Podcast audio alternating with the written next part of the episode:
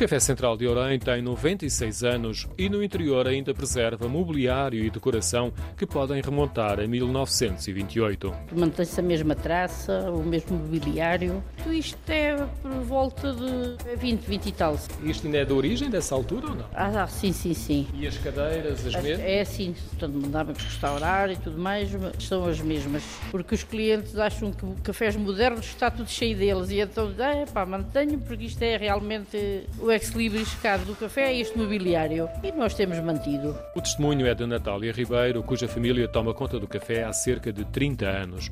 As cadeiras e as mesas são metálicas pintadas de branco e o tampo é redondo, de vidro. A decoração interior é marcada por vários painéis de azulejos com matizes diferentes, uns com figuras geométricas em tons amarelo e castanho, outros entre o preto e o cinza.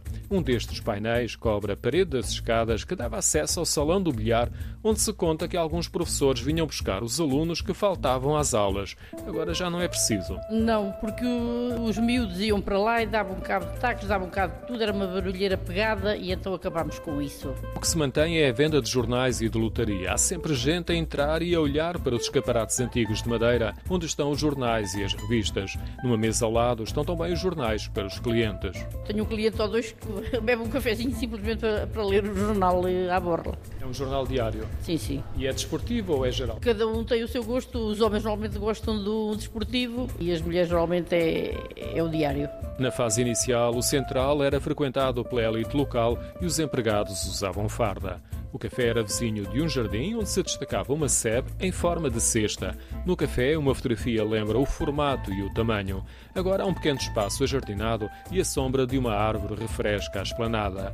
Estas são algumas das mudanças mais visíveis num café que partilha a memória de várias gerações da mesma família. Passo às vezes assim bastantes anos que eles não vêm e depois quando vêm, isto está tal qual. Eu ainda me lembro quando eu vinha cá com o meu pai ou com o meu avô e não sei quantos, isto ainda continua igual. Nós gostamos de ouvir. O Central preserva o tempo e as memórias não só do café, mas também de uma zona que entretanto perdeu a centralidade da cidade.